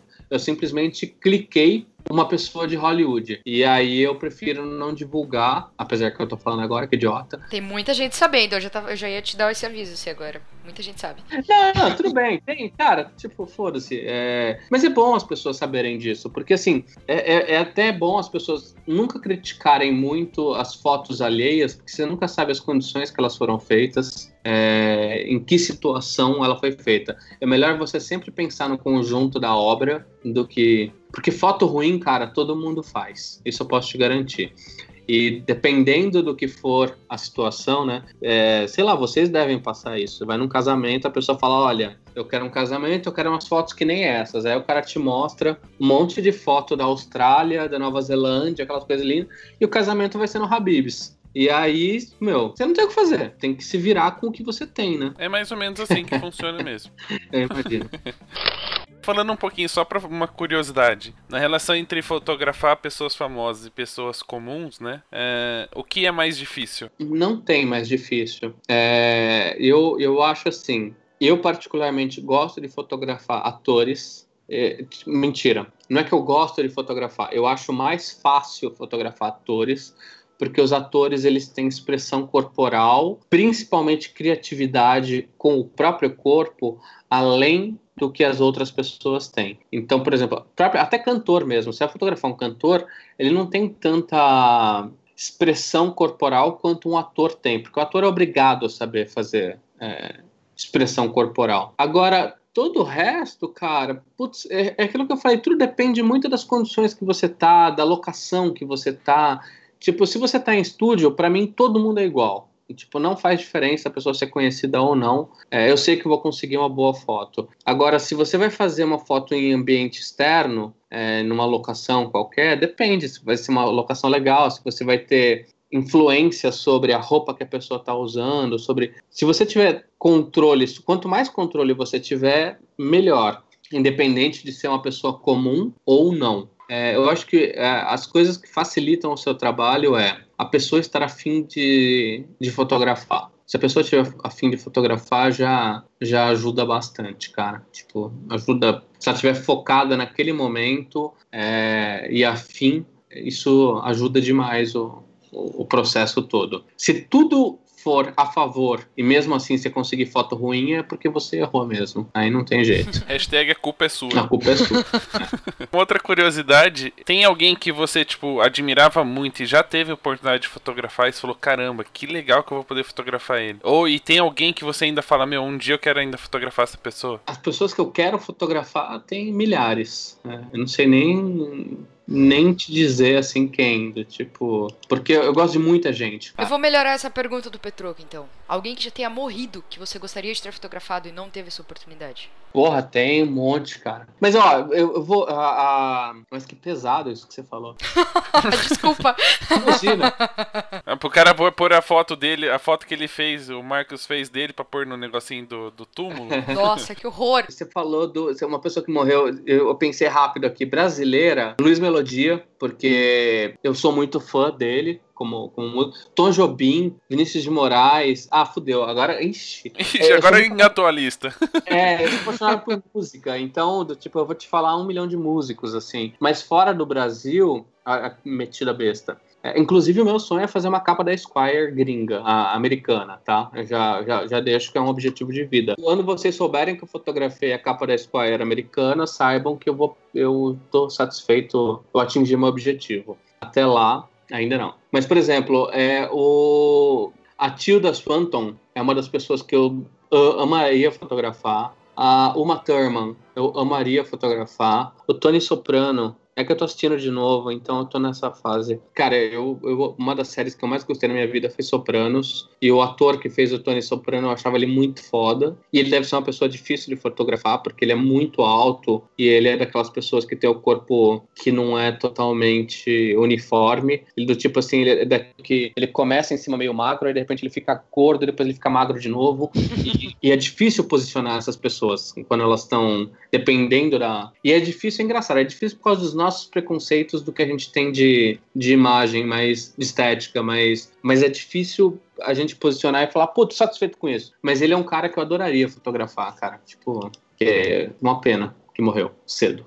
E só pra gente terminar o bate-papo e falar um pouquinho dessa área, né? Porque muita gente, quando a gente começa a falar de retratos, eu pelo menos sou assim. Toda vez que que a gente fala de retratos, eu fico super empolgado e falo, eu quero aprender a fazer isso, quero, né, fazer algumas para ver como é que é, qual é a relação. Mas existem pessoas que vão pensar nisso como profissão e muito provavelmente algumas pessoas que estão nos ouvindo uh, fazem retratos e querem de repente é, desenvolver um pouco mais a carreira e, e, atuar pelo menos no mercado que você atua, que é o editorial. Como é que funciona o mercado editorial? Você apresenta um portfólio para alguma editora e de repente eles te chamam, eles começam a acompanhar as pessoas e chamam para fazer, isso é recorrente. Como é que faz para entrar no mercado? Quais são as dificuldades que a galera pode encontrar aí no começo de carreira nessa área? Eu aprendi isso no workshop que a gente fez com o Jorge Bispo, que é o seguinte: o quem decide, na grande maioria das vezes, quem decide quem vai fotografar é o diretor de arte. Então, toda revista tem uma, uma parte que é o editorial, o expediente, onde fica escrito o nome de todas as pessoas. Isso é obrigatório por lei. Então tem escrito o nome de todas as pessoas que fazem a revista. Então tem lá o diretor de arte, redator-chefe, etc e tal. Aí você tem que entrar em contato com o diretor de arte, tentar marcar um horário com ele, mostrar seu portfólio e aí ele vai gostar ou não. O que você tem que ter em mente? Que existem 7 milhões de fotógrafos fazendo a mesma coisa ao mesmo tempo. Então, uma coisa que vai ajudar muito é o cara aí com a sua cara, sendo bem honesto, o cara aí com a sua cara e dar uma, uma sorte, uma chance para você. Cara, isso eu tô falando se o seu trabalho já for bom, tá? Eu não estou falando que isso é a única coisa que vai facilitar, mas no meu caso, por exemplo, eu mostrei para diversos diretores de arte, muitos que me falaram não e que hoje trabalham comigo e que não devem nem lembrar que me falaram não, muitos mesmo. Mas um deles, eu tive, eu teve um cara que chegou pro meu trabalho e falou: Cara, esse trabalho é muito legal tal, mas não é o perfil da minha revista. É, vou te indicar para outra revista, para a revista que eu acho que é o seu perfil. E o cara me indicou e eu não consegui trabalhar nessa outra revista. Aí eu falei, puta, cara, você falou que eu sou o perfil da. Aí eu voltei para ele e ainda fui reclamar. Você falou que eu era o perfil da outra revista, mas, cara, não me chamaram, não sei o que, não sei o que lá. Aí ele falou, então eu vou te dar uma foto para fazer. Aí ele me deu uma foto. Aí ele gostou, ele me deu outra foto. Aí quando eu tinha umas três fotos com ele, uns três trabalhos com ele, aí eu já fui nas outras revistas e falei, ó, oh, já fotografo para essa revista. Aí, tipo, começa a facilitar um pouco o esquema. E aí, cara, a, a, coisa vai se disseminando. É lógico que isso demora anos, tá? Não tô. É muito difícil, cara. O mercado editorial, ele é um mercado muito ingrato, porque paga-se muito pouco, sendo bem honesto. Tipo assim, você paga eu recebo a mesma coisa que eu recebia desde quando eu comecei a fotografar, em 2012 até hoje, nós estamos em 2019. O cachê é praticamente o mesmo. Existem algumas revistas que pagam mais, outras que pagam menos, alguns trabalhos que pagam mais, outros que pagam menos, mas assim, se eu pegar a revista que me pagava eh, mil, por exemplo, em 2012, ela paga mil até hoje. Então, tipo, não sobe. Você tem que fazer, ganhar na quantidade ou fazer trabalhos fora. Vamos supor, fotografei o Cauã para uma campanha que eu fiz da, da Land Rover. É, que isso já ganha dinheiro, mas tudo bem. Campanha publicitária é que mais se ganha dinheiro. Mas eu fotografei o Cauã para uma campanha Land Rover. Aí o Cauã gosta das fotos e fala: Puta, cara, gostei das fotos. Vamos fazer umas fotos de divulgação minhas? Aí você faz as fotos pro. Não aconteceu isso, tá? Tô só viajando aqui, sonhando que, ele... que acontecesse. Mas vamos supor, aí ele fala: Meu, faz umas fotos minhas de divulgação. Aí eu faço umas fotos pro Cauã e aí eu posso ganhar tanto dele quanto toda vez que for mandar. Uh, ou eu posso fazer de graça para ele, e aí toda vez que uma revista pedir foto de divulgação para ele, ele fala: olha, compra com o Marcos. E aí as revistas têm que comprar direto de mim. Isso acontece também. Eu falei do Cauã porque estava na minha frente aqui. Eu estou no meu portfólio, Leonino. Só de editorial é um pouco complicado a pessoa, tipo, dá para se viver. Eu vivo muito mais de editorial do que qualquer outra coisa, mas eu tenho sempre que fazer os meus trabalhos de publicidade por fora, é, ou até direto, para cliente direto, pessoas comuns que me pedem é, para fotografá-las pelos mais diversos motivos, do tipo para assessoria de imprensa, para colocar no tipo foto de executivo para colocar em site, é, ou para assessoria de imprensa. Para assessoria de imprensa é o que mais acontece, vai? Tipo, a pessoa precisa, ela vai usar a foto dela para mandar para vários veículos de imprensa e aí normalmente me chamam. Essa é uma das coisas que eu mais faço. E é isso, mas assim, basicamente o negócio é bater bastante perna, conversar bastante com os diretores de arte, tomar bastante não, mas uma hora você vai ter alguém que vai acreditar no seu trabalho, se o seu trabalho for bom.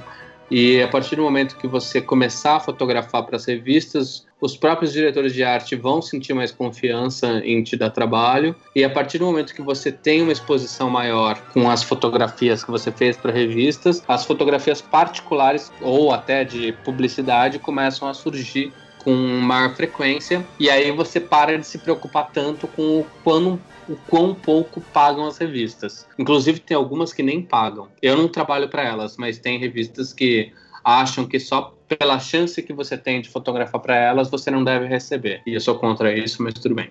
é, mas é só eu mandar um e-mail para elas também e falar assim, só pela chance delas terem uh, eu lendo a revista delas, elas não podem me cobrar. Tipo, eu pego de graça na banca. O próprio Bob Wolfenson, que é um cara, isso faz tempo já que aconteceu, que é uma das pessoas que mais recebe do tipo assim, quando eu vou fazer uma capa para uma revista X, vamos supor que eu vou receber R$ 2.500 para fazer uma capa de revista. O, a maioria dos fotógrafos vai receber R$ 2.500. O Bob Wolfson é, é um dos poucos caras que eles vão pagar mais. Eles vão pagar uns 5, 6 pau para ele fazer porque é o Bob Wolfson. Porém, ele mesmo, é, eu acho que o JR Duran também estava nessa parada, começaram um movimento para nivelar os, os trabalhos editoriais para as editoras pagarem mais para as pessoas e, e para nivelar tudo. O problema é, tipo assim, foi super legal o que eles fizeram, mas obviamente não deu certo porque o mercado editorial tá uma bosta, as editoras estão sem dinheiro, as pessoas não sabem, mas boa parte das revistas hoje são feitas por três, quatro pessoas. Então é fixas, né? O resto tudo freela, mas é complicado. O, o mercado ele tá passando hoje por um, uma situação muito peculiar no jornalismo, que se eles não se reinventarem ou se readequarem, e eu não digo isso dos profissionais que trabalham no, no mercado editorial, mas dos diretores de editora, se eles não se criarem maneiras criativas de, e de readequar a internet, fazer uma, uma, uma sinergia entre internet e impresso, a, o risco da revista impressa morrer é muito grande. Eu morro de medo disso porque eu amo eu amo revista impressa. Aqui minha casa parece uma banca de jornal. Também tem um monte de revista com capa sua? Não é tanto assim, não. Ele nem lê, ele compra pra ver a figurinha que ele fez. É. Eu só leio as, as figuras, até hoje. E a última perguntinha, só pra gente fechar esse bate-papo super legal sobre retratos. Qual que é o sentimento de quando você passa na frente da banca e vê uma capa sua ou uma revista que dentro dela tem muitas fotos suas? E, e como é que é a reação das pessoas quando você fotografa alguém famoso e elas ficam questionando você quando elas descobrem que você é o fotógrafo?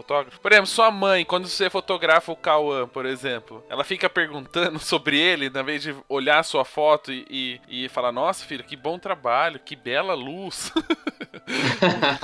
Cara, a minha mãe não. Especificamente, a minha mãe nem, nem, nem, nem sabe direito o que eu faço, eu acho. A minha mãe, ela não tem muito. Ela.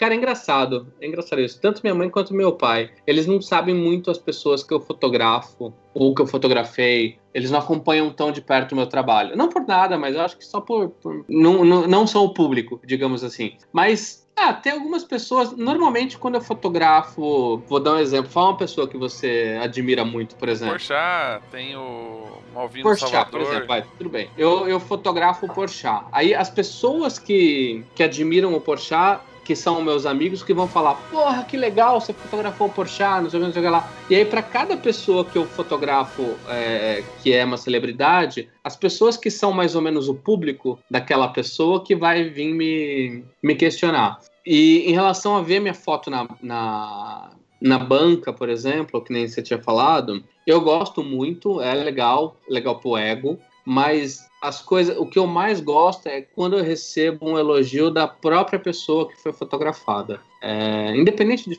de ser celebridade ou não. Tem uma, eu até passei aqui pela foto dela, meu Deus do céu, uma pessoa que eu fotografei. Eu fiz a besteira de não colocar o meu portfólio em ordem alfabética, senão eu, ah, não, não sei, não sei o nome dela mesmo. Mas eu fotografei uma pessoa que ela falou assim que ela nunca foi bem fotografada, que ela odeia todas as fotos que fazem dela. Sabe quando a pessoa já vem com todas as pedras na mão e foi, foi pra capa da revista Cult e falou: Eu não gosto de ser fotografada, não, tipo, odeio e. Lembrei, Sueli Carneiro. E ela falou: odeio ser fotografada e não, não quero ser, não sei. Ela, ela, ela, ela falou tudo isso, não, ela não foi grossa, não foi estúpida, não foi nada. Ela simplesmente deixou claro que ela não gostava. E na hora que ela eu fiz a foto dela, eu pensei, eu tive uma ideia na hora, e aí na hora que eu mostrei a foto para ela, essa mulher quase teve um treco. E ela e foi muito legal, porque ela começou, ela ficou minha fã e começou a me seguir, começou a curtir as fotos. Não só ela, como que eu acho muito legal, o, o Taz é, me segue, o Nando Reis me segue, tem ah, o próprio o próprio Cauã segue, tem algumas pessoas que gostam da o, o, o Atala, o Atala é foda, cara. O Atala comenta, e, e isso é muito engraçado, porque por mais que a gente saiba que pessoa, porque toda pessoa é uma pessoa normal, do tipo, eu nunca trato uma celebridade como se ela fosse alguém mais do que eu. Ninguém é mais do que eu, nem menos. Eu acho que todo mundo é igual e eu acho que isso me, me ajuda muito. Eu nunca fico nervoso quando eu vou fotografar, independente de quem seja. Às vezes eu fico um pouco mais tenso quando a pessoa não fala a minha língua. Se fala inglês eu ainda me viro, mas se fala espanhol, é, italiano, qualquer outra coisa, aí eu talvez fique um pouco mais tenso porque eu não vou ter aquela arma que eu te falei que é de conversar com a pessoa. Até de inglês mesmo já é um pouco mais, mais complicado. O Patrick Dempsey foi ok? Isso, então, por exemplo, o Patrick Dempsey, é, ou até o, o, o Yoji, que é o, aquele cara que era do Miami Inc. Eu, eu então, essas pessoas, você talvez fique um pouco mais tenso porque, porque você vai ter que falar inglês, né? Tipo, não é tão fácil se sociabilizar quanto eu faria em português. Mas enfim, cara, é, quando a pessoa, quando o próprio fotografado gosta daquilo que, principalmente quando é uma pessoa famosa, que tantas pessoas, quantas pessoas já não fotografaram o Alex? E aí, quando eu posto uma foto do Alex, o Alex vai lá e escreve gênio. Não que eu seja gênio, eu sei disso, mas é muito do caralho você receber esse, esse feedback de um cara que já foi fotografado por tantas pessoas. E tantas pessoas fodas. Tipo, vários caras foda fotografaram ele. E quando ele te elogia é muito legal, né? Tipo, isso é. É melhor do que o dinheiro, cara. É melhor do que o dinheiro. Então pode dar o dinheiro para mim quando você for fotografar ele fica só com os elogios, tá bom? Combinado? Tá, ó, fica, fica tranquilo. Ah, isso é uma coisa muito legal que você falou. Eu tenho um amigo que é um ótimo fotógrafo também, Daniel Galo. E o Daniel, ele sempre me enche o saco, que ele fala assim, aí o Ricão, fotógrafo das estrelas. E, cara, é muito engraçado que as pessoas acham que eu ganho dinheiro pra caralho. Cara, eu sou pobre, eu sou bem pobre. Então não, não existe essa, essa fantasia de que porque eu tô fotografando alguém famoso que eu vou ficar com algum dinheiro dele. Eu não fico. muito bem, Marcos. Obrigado pelo bate-papo, por contar essas histórias pra gente. Quem quiser acompanhar seu trabalho, pode acessar o que, aonde, acompanhar todas as fotos, curtir junto com a Tala. o Instagram, marcos.steinmeier, que provavelmente vocês vão ter que postar em algum lugar que ninguém vai saber. No meu site, eu sempre publico, o meu site é msfolio.com.br, é, eu sempre publico as últimas fotos na, numa primeira página, então, assim, normalmente tem uma certa atualização. E nas revistas, cara, é, tipo, São os melhores lugares para acompanhar. Mas o Instagram é sempre o que mais tem coisa. Eu sou viciado no Instagram, tô sempre postando coisa lá. Então é o que mais tem coisa. É só chegar na banca e falar: quero todas as revistas que tem foto do Marcos. Ah, O cara é. da banca O vai tiozinho saber. da banca vai saber que isso é. Muito bem, pessoal. Então esse foi o bate-papo de hoje. Até o próximo episódio. Tchau. Até, tchau.